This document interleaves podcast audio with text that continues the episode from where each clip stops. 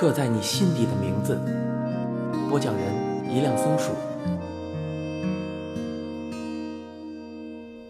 第十三章。阿汉已经在公园里等了一下午。这一天是周六，公园里有许多出游的人群。他特意选了一处僻静的地方，等待那个人的出现。但是，那个人始终没有来。他再次走到电话亭旁，掏出零钱，犹豫了许久，再次投下硬币。要勇敢，他这么告诉自己。电话接通了。你好，这里是寻湖台。他对着话筒另一头的扣机秘书说道：“请帮我留言给 Birdy，就说阿汉找他，问他在哪。还有，请他务必回我扣机。”挂上电话，他继续在公园等待。但直到天色开始暗下，Birdy 还是没有出现。阿汉颓废的坐在湖边。没多久，身旁传来收音机的声响。他转过头，是一个面目和蔼的瘦小老人，看起来约五六十岁，正撕着面包屑，喂着湖里的鲤鱼。老人看了阿汉一眼，微笑。阿汉基于礼貌，也回了一个微笑。过了一会儿，老人拿起自己的保温杯，倒了杯热茶，放在阿汉的身边。阿汉并没有喝那杯茶。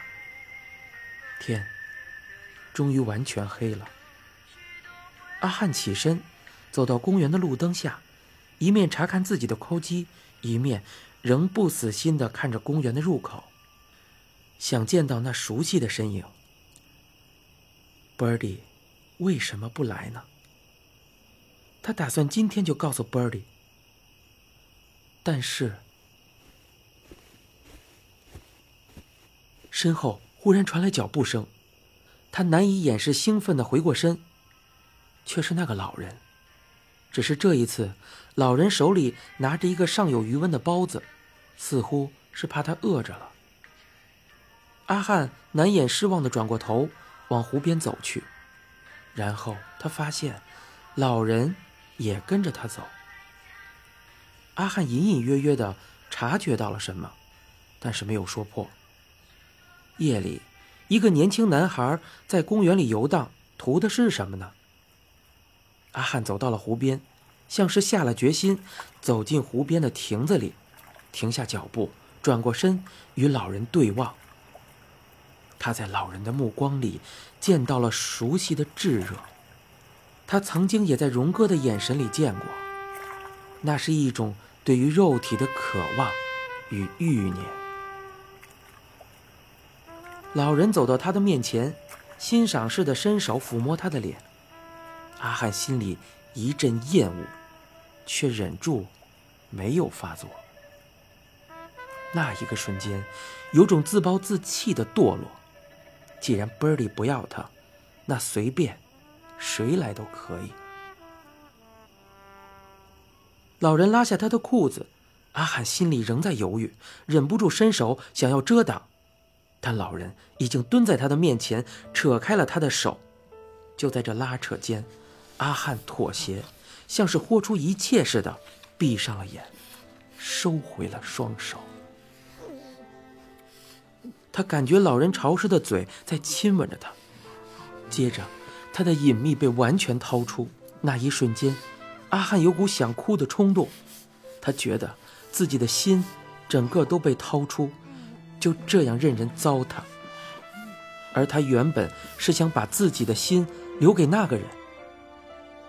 老人长满皱纹的手熟练地在他的腿间游走，他咬牙忍了一会儿，终于再也忍不住了，一把推开老人。但老人不死心，又凑上前想要吻他，同时双手伸进他的衣服里随意的抚摸。接着，老人拉着他的手来到自己的胯下。阿汉终于再也忍受不了了，狠狠地甩开老人的手，将他推开，激动地骂道：“我不是你这种人，恶心死了！离我远一点，滚开！”不知道是因为愤怒还是因为羞耻，阿汉只觉得浑身滚烫。当他几乎像是逃离般的跑出亭子的时候，泪水不由自主的从眼角流出了。他到底在干什么？为何要自甘堕落到这种地步，让一个恶心的家伙这样碰他？他真的是脑袋坏了。在亭子里的老人，这一次没有。在追着阿汉。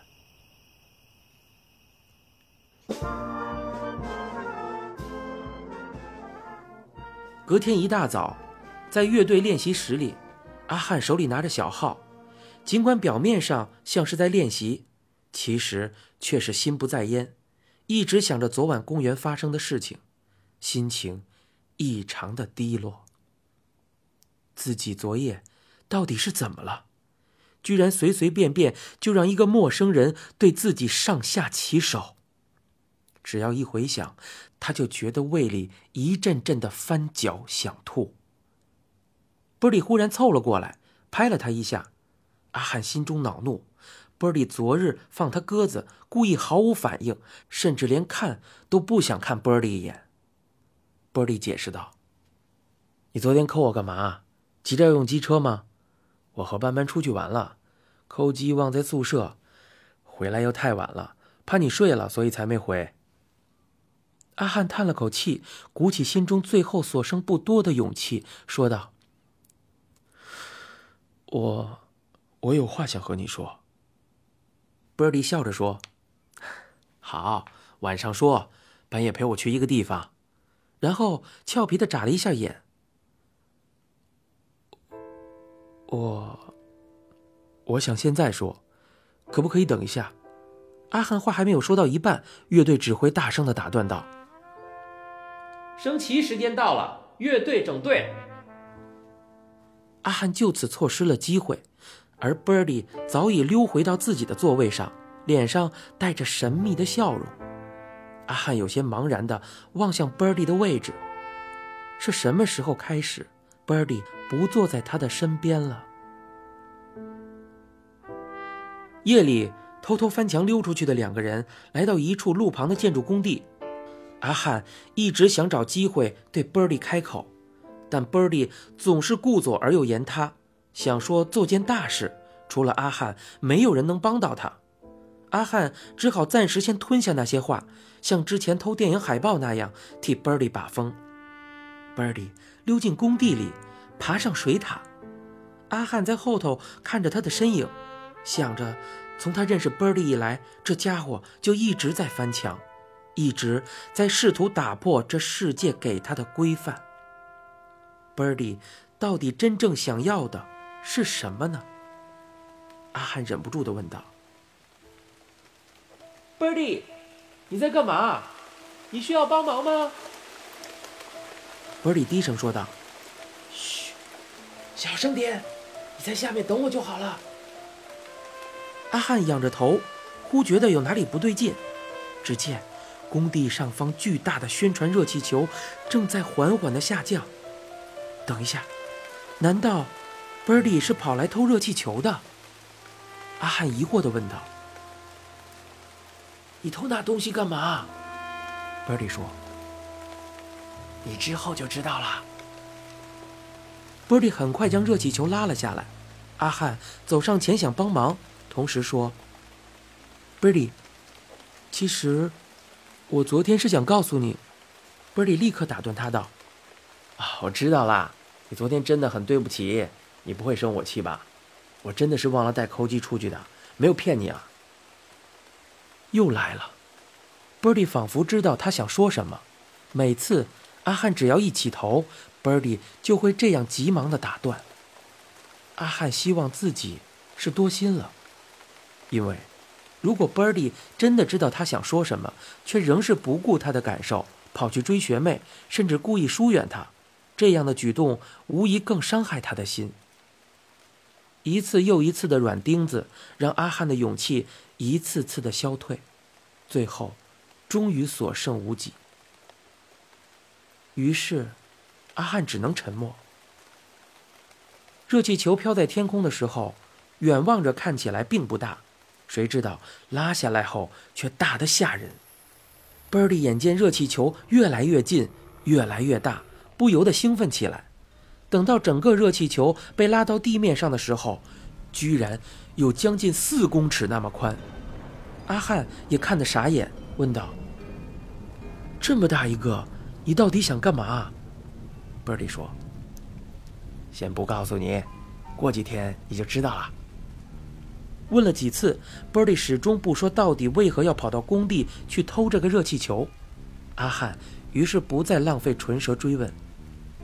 回程的路上，Birdy 抱着热气球坐在机车的后座，巨大的热气球阻挡了整条马路的视线。幸好夜深了，路上没有什么车辆，没有引起太大的骚动。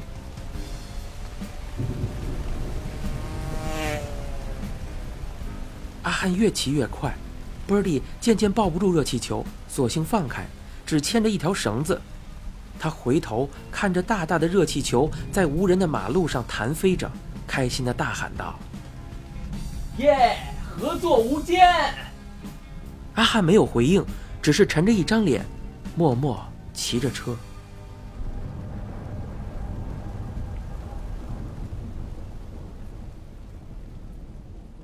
几天以后，在清晨例会上，管乐队正在演奏着歌曲。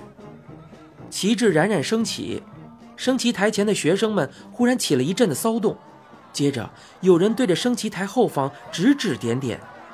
阿汉抬起头，赫然见到一个巨大的热气球从旗帜后方缓缓的上升，瞬间吸引了所有人的目光。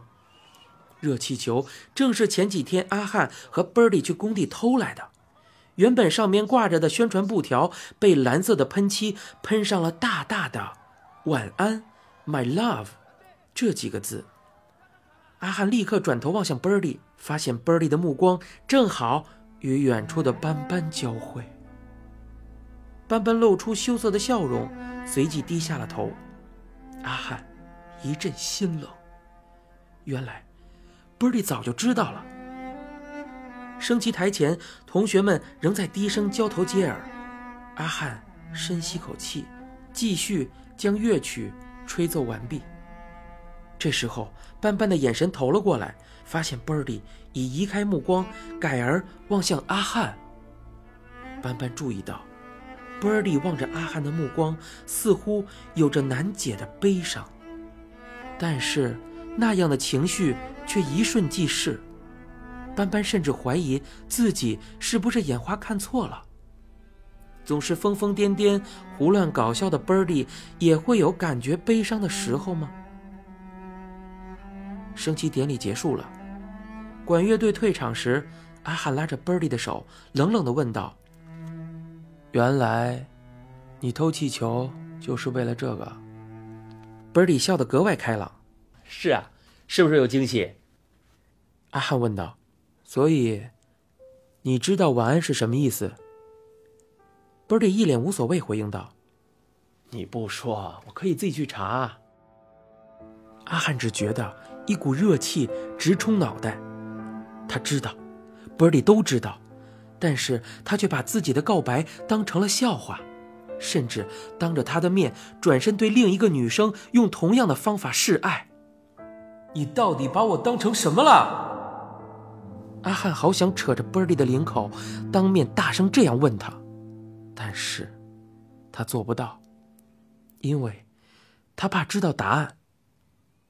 升旗台的后方，气急败坏的教官正在与工友手忙脚乱的想把热气球拉下来，观看的学生们忍不住的哄堂大笑。训导主任见状，拿起麦克风，不断的要大家安静，但显然一点效果都没有。Birdy 用肩膀推了一下阿汉，问道：“哎，晚上可以再借我一下车吗？”阿汉回答，冷得像个冰块，说道：“借车，做什么？”波利说：“班班生日嘛，我想带他去海边。”阿汉咬着嘴唇，压抑着心中激动与难以言喻的痛苦，反问道：“所以，我到底算什么？”波利拍拍他的肩膀道：“你当然是我最好的朋友啊！”阿汉用力甩开 Birdy 放在自己肩上的手，快步的离去了。你当我是最好的朋友，这就是 Birdy 的答案。他和 Birdy 只是朋友，而朋友之间是不会想要拥抱、想要接吻、想要有更亲密的接触，对吧？阿汉发现自己在哭，从未感受到这么痛苦过。也许这就是失恋的感觉。他不喜欢斑斑。他不喜欢女人，但如果这是 Birdy 的选择，那他怎么办呢？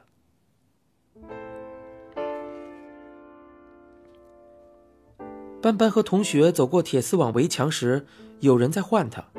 他转过头，发现是阿汉。他转头和同学说了几句话之后，朝向阿汉走了过来，说道：“学长，你找我？”阿汉点了点头。说：“有件事情想单独和你说一下，方便吗？”斑斑想了一下，回应道：“说，嗯，这里不方便吧？那放学后，乐团练习室的后面。”斑斑若有所思的看着阿汉，然后点了点头。阿汉临走前叮咛道：“哦，还有，不要让波利知道。”斑斑犹豫了一下。才点点头。斑斑看着阿汉离去的背影，思妇着：阿汉为何要单独找他呢？你现在收听的是由一辆松鼠播讲的《刻在你心底的名字》。